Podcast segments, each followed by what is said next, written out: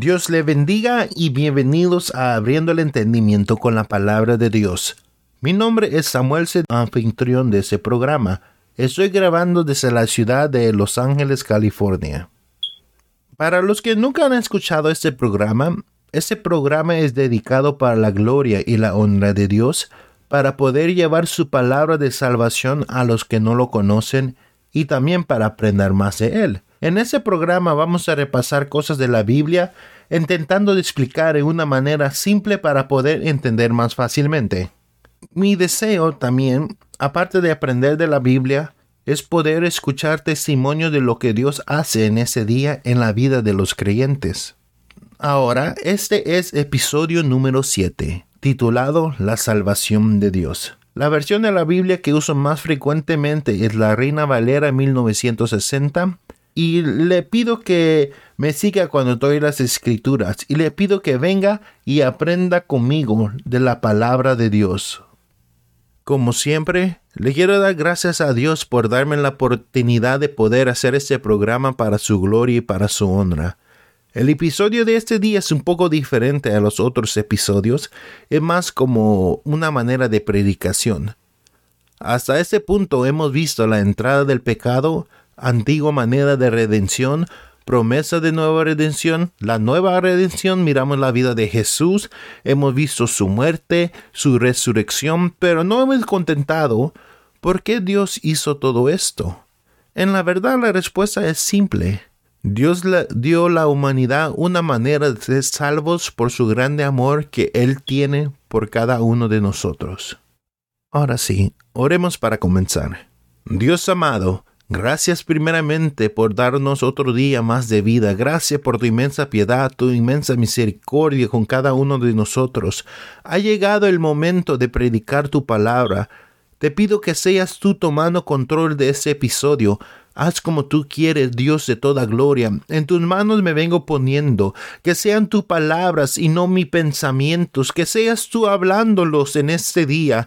Gracias, Señor. Gracias, mi Rey. Alabado sea tu santo nombre para siempre. Amén. Si puede, le pido que abra su Biblia si tiene una cerca en Juan 3:16. Ese es un texto muy conocido y muy usado y quiere tomar tiempo de buscar las citas que doy, solo tiene que parar el, pues tiene que parar el audio y después lo busca para que lea conmigo.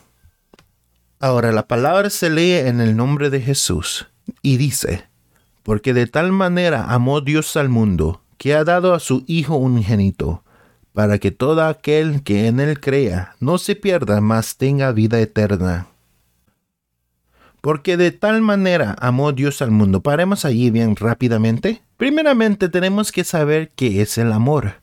Si yo le pregunto a usted qué es el amor, ¿me lo puede descubrir en este momento? ¿Me puede decir de qué consiste?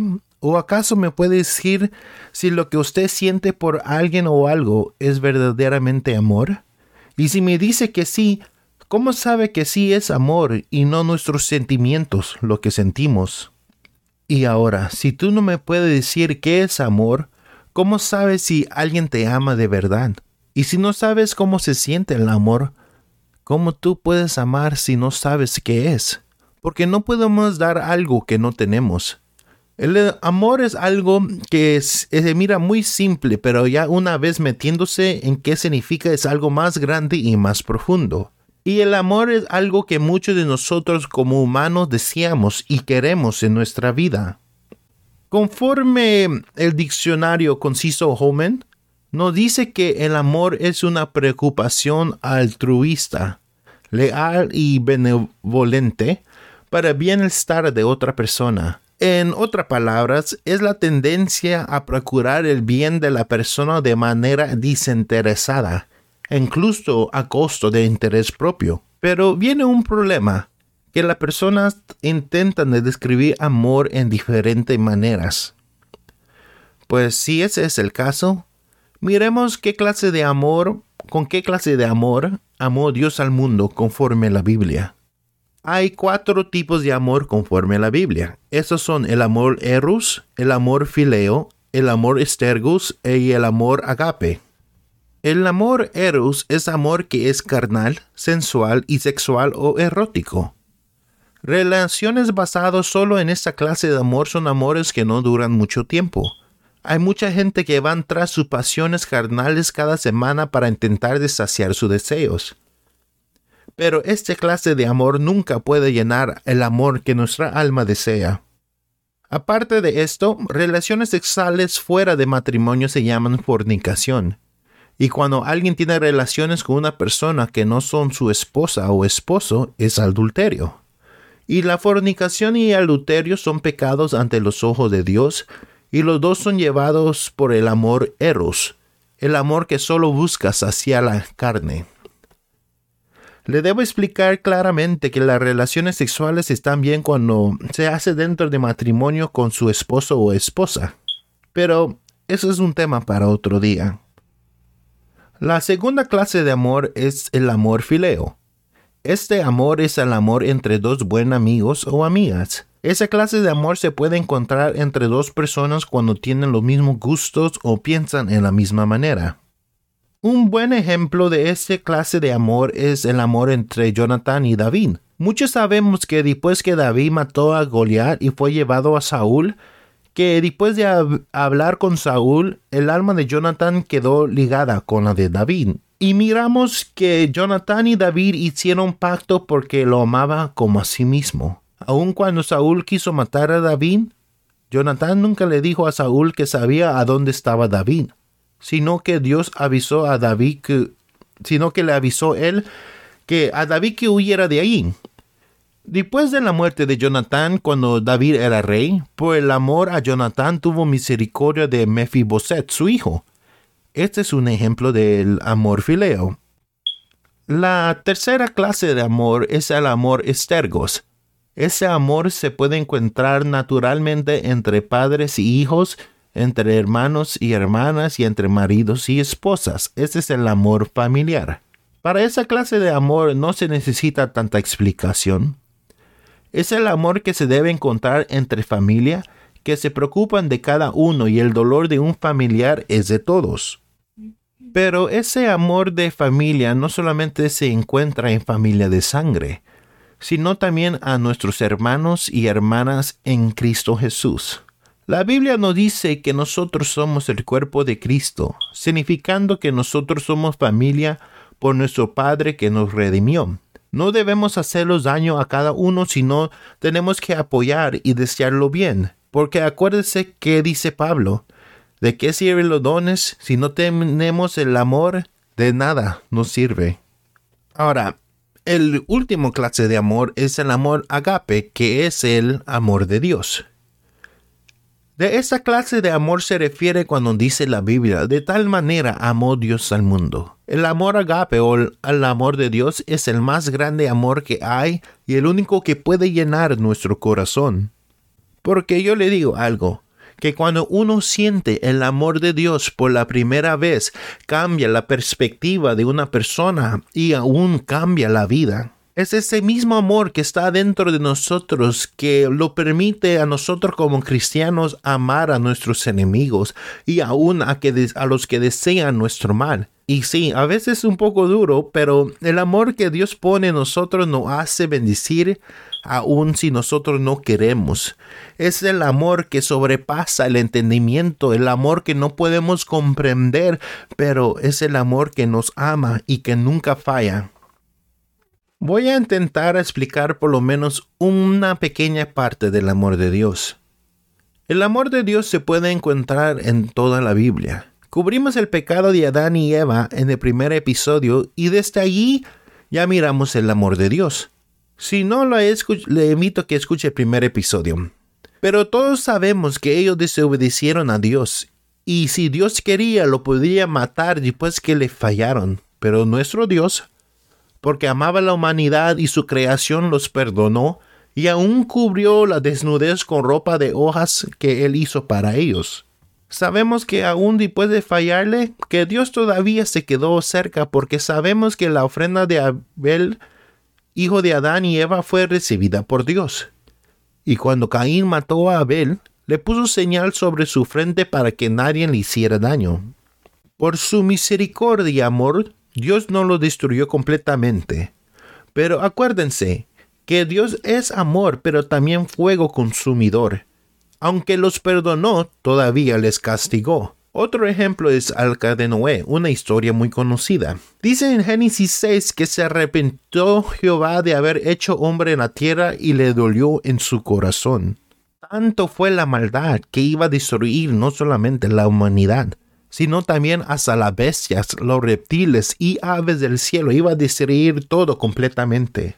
Pero como Noé halló gracia ante los ojos de Jehová, Dios no lo destruyó a todos, sino que permitió que Noé y su familia fueron salvados. Después dio el arco iris como señal que no iba a destruir la tierra con agua otra vez. Por el amor a la humanidad, Dios dio a la humanidad una segunda oportunidad de comenzar de nuevo. Aún en el Antiguo Testamento miramos y hemos hablado de la gran rebelión de su pueblo Israel. Cada vez ellos iban tras otro Dios y se apartaban de Dios y cuando se apartaban era cuando los enemigos de ellos venían y le hacían una grande maldad. Pero después, cuando estaban en angustia, clamaban a Dios que los librara, y por el amor que Él tenía para ellos, Él los rescataba otra vez. Aún los que Dios había escogido, ellos también le fallaron, como Sansón, David y el rey más sabio que había, el rey Salomón. Dios los castigó por sus pecados, pero por su gran amor no los quitó de la tierra inmediatamente. Y después miramos la forma más grande que Dios enseña su amor con nosotros.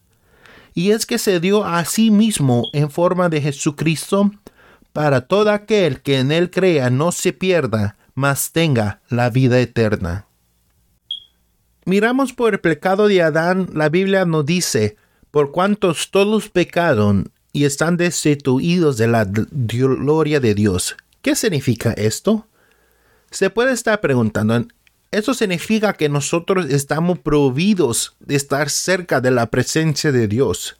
Y nosotros que no somos judíos estábamos aún más lejos de Dios. El pecado nos separa de la gloria de Dios. Acuérdese que el Señor dice, sed santo, porque yo soy santo, y sin santidad nadie verá a Dios. Puede uno decir que puede decir alguien, yo soy bueno, ayudo a la gente, no hago daño a nadie, yo cuido de mi familia, de mis padres, por eso Dios me ama. Pero la Biblia no dice que todas nuestras obras justas son como trapos de inmundicia ante Dios, significando que no solo por lo que hacemos, por nuestra obra vamos a ser salvos, tampoco que por las obras que hacemos los amó a Dios. Eso no es el caso. En primera de Juan 4:10 dice, en este consiste el amor, no en que nosotros hayamos amado a Dios, sino que Él nos amó a nosotros y envió a su Hijo en propiación por nuestros pecados. Fue Dios que nos amó a nosotros primero. Voy a intentar explicar con lo más detalles posible para poder decirle qué grande es el amor de Dios para nosotros. Pero aún lo mejor que podría yo explicar queda corto para explicar el grande amor de Dios. No es suficiente, no puedo sacar suficientes palabras de mí para poder decirle a usted cuánto Dios nos ama a nosotros verdaderamente. Acuérdese todo lo que hemos visto y hemos repasado en la muerte y resurrección, que era el episodio antiguo. Todo ese sufrimiento, todo ese dolor, todo este castigo, todo eso Él lo hizo por amor. Si Él quisiera, Él podía pedir que, le mandaran ángeles para que fueran a defenderlo, pero ¿sabe qué? Él lo hizo por amor, en propiación por nuestros pecados. Él pagó el pago de nuestros pecados.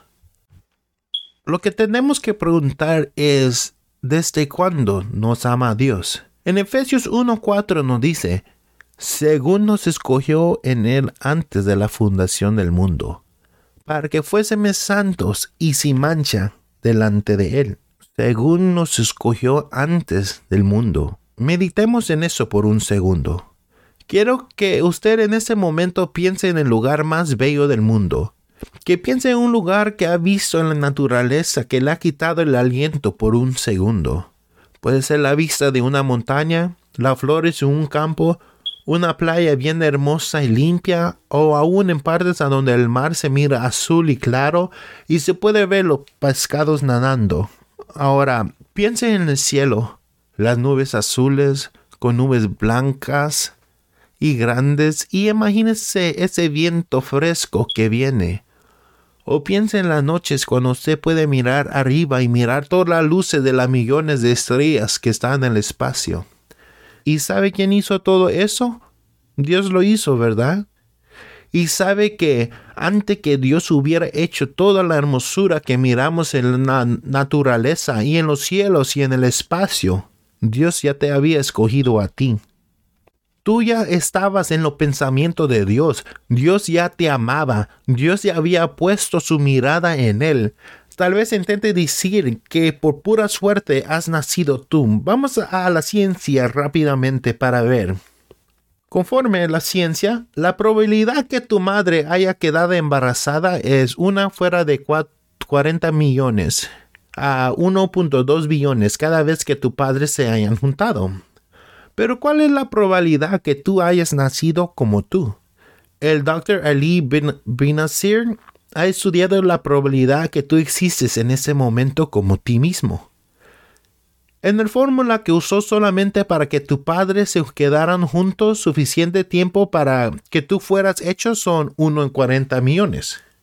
Ahora, para que seas tú que haya llegado al vientre de tu madre antes que otra esperma, las probabilidades son de 1 en 400 cuatriones. Esto es 15 ceros después de 400. El doctor Ali se va aún más allá agregando la posibilidad de que tus ancestros se hayan conocido y que esto pase se repitiera en cada generación, pero los números son muy grandes y muy duros para intentar de explicar.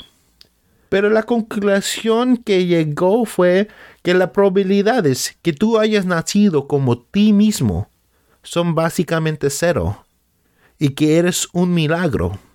Pero para Dios, sabiendo todo, Él sabía que tú ibas a nacer y le plació que tú hayas nacido. A Él le plació que tú vinieras aquí.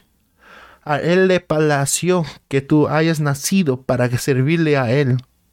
Yo quiero que quiero leerle un salmos que no habla desde cuando Dios ha estado en nuestro lado. Ya sabemos que estábamos en sus pensamientos desde la fundación del mundo. Ahora miremos desde cuándo ha estado Dios al lado nuestro. Vamos a, primeramente al Salmo 139 del 1 a 6. Y dice, Oh Jehová, tú me has examinado y conocido. Tú has conocido mi sentarme y mi levantarme, has entendido desde lejos mis pensamientos, has escudriñado mi andar y mi reposo, y todos mis caminos te son conocidos. Pues aún no está la palabra en mi lengua, y he aquí, oh Jehová, tú la sabes toda. Detrás y delante me rodeaste, y sobre mí pusiste tu mano. Tal conocimiento es demasiado maravilloso para mí, alto es, no lo puedo comprender. Comienza el salmista diciendo que Dios lo conoce. Cuando se sienta, cuando se acuesta, todo lo que hace lo sabe Dios. Continúa el salmista diciendo que Dios conoce todo lo que él piensa. Aún sabe lo que está adentro de su corazón, en lo más profundo de su corazón. Y antes que le pueda pedir algo a Él, Dios ya sabe lo que Él quiere decir. Imagínese, antes del momento que la palabra salga de tu corazón a tu lengua, Dios ya lo conoce, ya sabe lo que le vas a decir. Y Dios cuida tanto de Él que su mente no puede captar cuánto cuidado Dios tiene de Él, que aún en las cosas más mínimas, Dios se encarga de todo. Si continuamos ahí en Salmo 139 del 7 a 12 dice, ¿A dónde miré de tu espíritu? ¿Y a dónde huiré de tu presencia? Si subiera a los cielos, ahí estás tú. Y si en el Seol hiciera mi estado, he aquí, allí tú estás. Si tomare las alas del alba y habitar en el extremo del mal, aún allí me guiará tu mano y me asirá, asirá tu diestra si dijere ciertamente la tiniebla me cubran, aún la noche resplandecerá alrededor de mí. Una cosa que dice Salmisa es que se pregunta, ¿a dónde iré de tu espíritu? ¿Acaso hay un lugar donde tú no estás? ¿Es posible ir a un lugar donde tu presencia no se sienta? Ni aun si que emanara en el Seol, allí tú estás. Para los que no saben, el Seol, según el Antiguo Testamento, es un lugar donde van los muertos. Está diciendo que si aún muriere no se puede escapar de la presencia de Dios. Y siga a decir que aún en lo más oscuro, aún cuando se siente que no tiene esperanza, aún allí está Dios. Y es tan grande Dios y tan resplandeciente es que su presencia hace la noche como que fuera de día. Imagínese que ni aún las tinieblas pueden separarte de Dios. La cosa es que nuestro Dios es omnipresente. Eso significa que Dios está presente en todas partes. Donde sea que tú vayas, ahí está Dios. Aunque pase los tiempos, aunque pase los años, no puedes escaparte de Dios. Él está presente en todo tiempo y en todo lugar. Ahora, si miramos en Salmo 139 del 13 a 18 dice, Porque tú formaste mis entrañas, tú me hiciste en el vientre de mi madre, te alabaré porque formidables, maravillosos son tu obra. Estoy maravillado y mi alma lo sabe muy bien. No fue encubierto de ti mi cuerpo, bien que en culto fui formado, entretejido en lo más profundo de la tierra. Mi embrión vieron tus ojos, y en tu libro están escritas todas aquellas cosas que fueron luego formadas sin fallar una de ellas. Cuán preciosas me son, oh Dios, tus pensamientos, cuán grande es la suma de ellos. Si lo enumero se multiplica más que la arena, despierto y aún estoy contigo. Dios nos forma en el vientre de nuestras madres. Él nos creó en la manera que Él quiso, aun cuando no podía verlos, aun cuando nadie te podía ver en el viento de nuestras madres, Dios sí lo miraba a cada uno de nosotros y allí estaba con nosotros. Por eso dice el samista, mi embrión vieron tus ojos, qué cosa tan maravillosa, que aun cuando éramos tan pequeñitos, nuestro embrión, nuestra alma pudo ver a nuestro Dios y sigue diciendo que está escrito todo lo que fue fue formado después. Imagínese tanto cuidado de Dios que Él tiene escrito de ti desde que comenzaste a ser formado o formada. En Mateo 10:30 dice, que aún vuestros cabellos están contados. Y en el Salmo 56:8 dice, pon mis lágrimas en tu redoma, ¿no están acaso en tu libro? Para que alguien nos ame tanto como Dios nos ama a nosotros, es casi eso, es imposible. Pero nuestro Creador lo ama tanto y nos cuida tanto que Él tiene todo escrito en su libro y dice que grande es la suma de pensamiento de Dios, que si fuera multiplicado, si se tratara de contarlo, sería más que la arena. Intente de contar la arena y usted sabe que es imposible. Pero Dios tiene tanto pensamiento de nosotros y dice la Biblia que tiene pensamientos de bien y no de mal. Tal vez se está preguntando, si Dios no ama tanto, ¿por qué fue escrita la ley que excluyó a todos los que no eran judíos? Porque en Romanos 5:20 dice, pero la ley se introdujo para que el pecado abundase, mas cuando el pecado abundó, sobreabunda la gracia. Como hemos explicado antes, nosotros no teníamos oportunidad de ser salvos, como dice en Romanos 3:23 significando como nosotros los gentiles, por el pecado pasado por Adán a nosotros, éramos culpables y no teníamos manera de ser redimidos. Pero así como abundó el pecado en el tiempo de Noé, Dios tenía una salvación para Noé, así Dios tiene una salvación para cada uno de nosotros. Miremos el mundo de hoy. Escuchamos cosas y cosas que pasan que son terribles, aún más ahora que antes del tiempo de antes. He escuchado a padres matar a sus hijos o de la otra manera, hijos matando a padres. Aún muy reciente escuché de un esposo que mató a su esposa en la noche después de llegar de la iglesia. Han habido cosas que han impactado el mundo más que antes, a una enfermedad grande que pegó al mundo que es el COVID-19 no se sabe qué se puede esperar, pero ahora cuando sobreabunda el pecado, ahora cuando cosas terribles pasan en el mundo, ahora más que todo es cuando sobreabunde la gracia de Dios. Es ahora cuando el amor de Dios es más que antes es que está llamando a la gente. Le digo por experiencia que cuando yo estaba en el mundo buscaba algo que me hacía feliz, pero yo no lo podía encontrar. Así que un día alguien me dijo, Dios te ama, Jesús te ama. Y esas palabras resonaron en mi alma y me tocó hasta lo más profundo de mi ser y me cambió mi vida pecaminosa, me cambió completamente. Quiero decirte algo. Dios no mira tus defectos, Él no mira tus fallas, Él mira tu necesidad, Él mira tu alma, Él mira tu dolor. En Mateo 9, 17 a 18 Jesús dijo, Los que están sanos no tienen necesidad de médico, sino los que están enfermos. No he venido a llamar a los justos, sino a pecadores al, al arrepentimiento.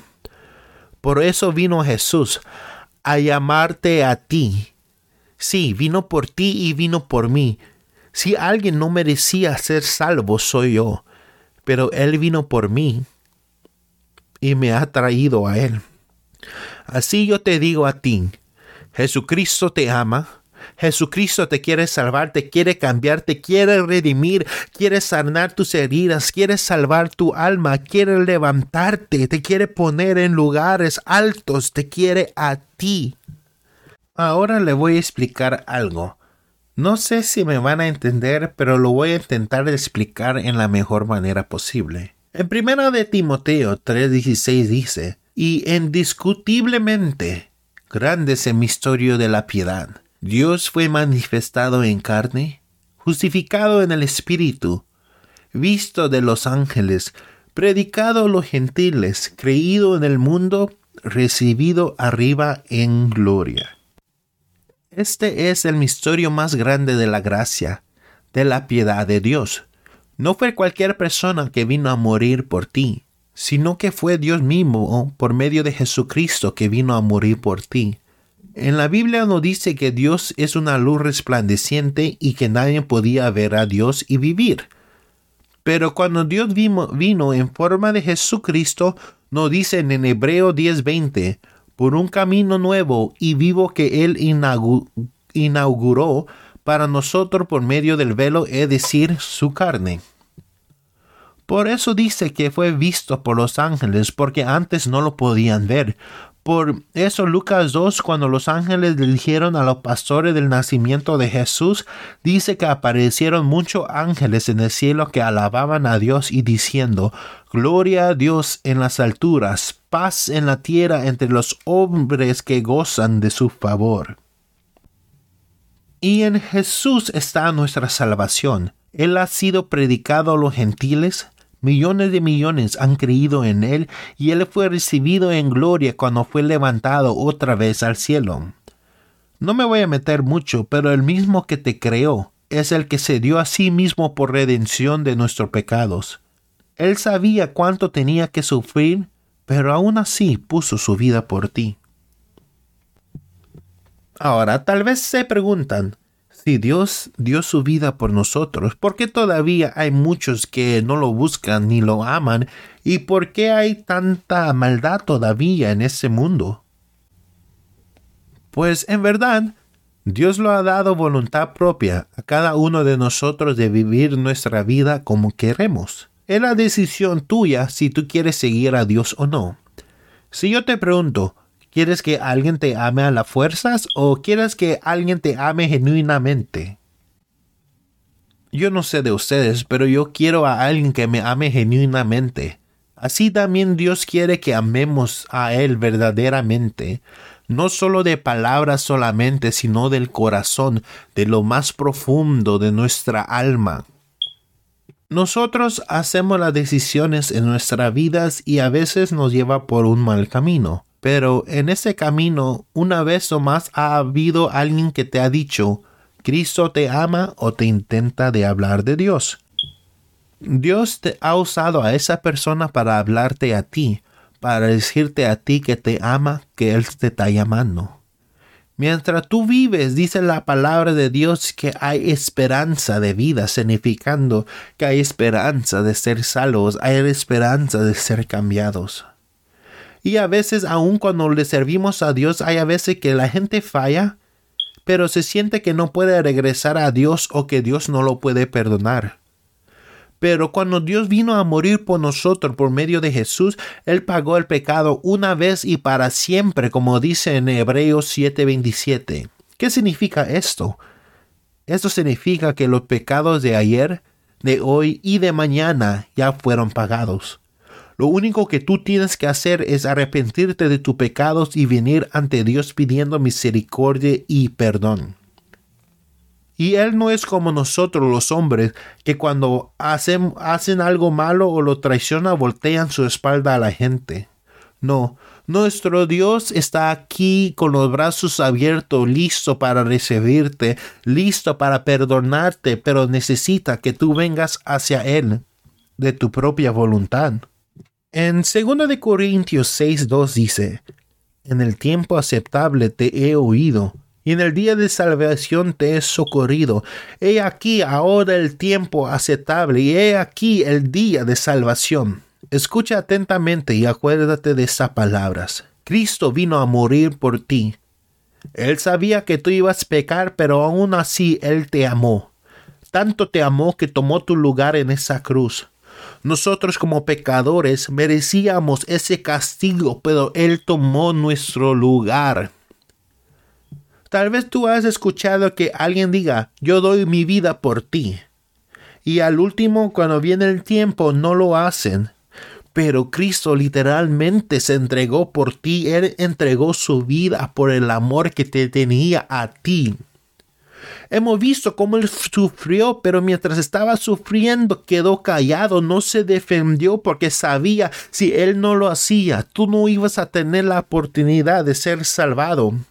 Para tu Dios eres más valioso que el oro porque tú fuiste comprado a precio de sangre. Él ha estado a tu lado desde el momento que naciste. Tú tal vez no lo has visto o sentido, pero allí ha estado Dios contigo. Cuando has estado triste, allí ha estado ahí, Él allí. Cuando has estado feliz, en toda situación, Dios ha estado en tu lado, esperando que tú llegues a Él. Esta vida es dura, no hay nada fácil. Aún nuestros amigos nos fallan, pero hay alguien que nunca te va a fallar y su nombre es Jesucristo. Tanto es el amor de Dios que dice en Isaías 49:15, ¿Se olvidará, ¿Se olvidará la mujer de lo que dio a luz para dejar de compadecerse del hijo de su vientre? Aunque olvide ella, yo nunca me olvidaré de ti. También en Salmo 27.10 dice, aunque mi padre y mi madre me dejaren, con todo Jehová me recogerá. ¿Sabe qué? Si aún tu padre y tu familia se dejan y te rechazan, hay alguien que no te rechaza, hay alguien que te ama con amor eterno. Es el mismo que dice en Isaías 41, del 10 a 13. No temas, porque yo estoy contigo, no desmayes, porque yo soy tu Dios que te esfuerzo, siempre te ayudaré, siempre te sustentaré con la diestra de mi justicia. He aquí que todo lo que se enoja contra ti serán avergonzados y confundidos, serán como nada y perecerán los que contienden contigo. Buscarás a los que tienen contiende contigo y no los hallarás, serán como nada y como a cosa que no es aquellos que te hacen la guerra. Porque yo Jehová soy tu Dios, quien te sostiene de tu mano derecha y te dice, no temas, yo te ayudo.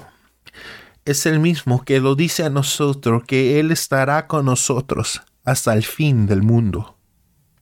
Y en verdad, apenas he explicado un poquito del grande amor que Dios tiene por nosotros. El apóstol Pablo nos habla del amor de Dios en Romanos 8, 35 al 39. Se lo voy a leer. ¿Quién nos separa del amor de, de Cristo? Tribulación o angustia, o persecución, o hambre, o desnudez, o peligro, o espada como está escrito, por causa de ti somos muertos todo el tiempo, somos contados como ovejas de matadero. Antes, en toda esa cosa somos más que vencedores por medio de aquel que nos amó. Por lo cual estoy seguro que ni la muerte, ni la vida, ni los ángeles, ni principados, ni potestades, ni lo presente, ni lo porvenir, ni lo alto, ni lo profundo, ni ninguna otra cosa creada nos podrá separar del amor de Dios que es en Cristo Jesús, Señor nuestro. Nada, te digo otra vez, nada te puede separar del amor de Dios. Venga lo que venga, Él no te va a parar de amar y te va a seguir llamando a Él y te va a seguir buscando para que tú te arrepientas. Pero la decisión es tuya. Si tú quieres entregar tu vida a Dios o no. Tú tienes libertad propia de hacer tus propias decisiones. En Apocalipsis 3:20 dice, He aquí, yo estoy a la puerta y llamo. Si alguno oye mi voz y abre la puerta, entraré a él y cenaré con él y él conmigo. Yo quiero hacer dos diferentes clases de llamados en este día. El primer llamado a Cristo es para usted que no tiene a Cristo. Usted que se siente solo o sola, que se siente que nadie te ama, que aún ha buscado por alegría indiferentes remedios pero tu corazón no se sacia. Cristo te ama y te quiere salvar y quiere cambiar tu vida. Te lo digo por experiencia misma, porque si hay alguien que no merece ser salvo, soy yo. Pero aún así, Cristo me salvó siendo yo malo y Él quiere hacer lo mismo por ti. A mí me dice en la Biblia en Mateo 11:28, venid a mí, todo lo que estáis cansados y cargados, y yo os haré descansar. Ahora, si tú quieres aceptar a Cristo en tu corazón, te pido que repitas después de mí. Dios eterno, me acerco ante tu presencia sabiendo que soy pecador. Te vengo pidiendo que perdones mis pecados. Perdona mis transgresiones. Perdóname en todas las maneras que yo te he fallado y ofendido. Jesús, Gracias por morir por mí en la cruz y pagar el precio por mis pecados. Te acepto como mi único Señor y Salvador. Entra en mi corazón y mora en él. Límpiame de cabeza a los pies con tu sangre preciosa y por favor escribe mi nombre en el libro de la vida. Ayúdame cada día a estar cerca de ti y guarda mis pasos. En el nombre de Jesús. Amén.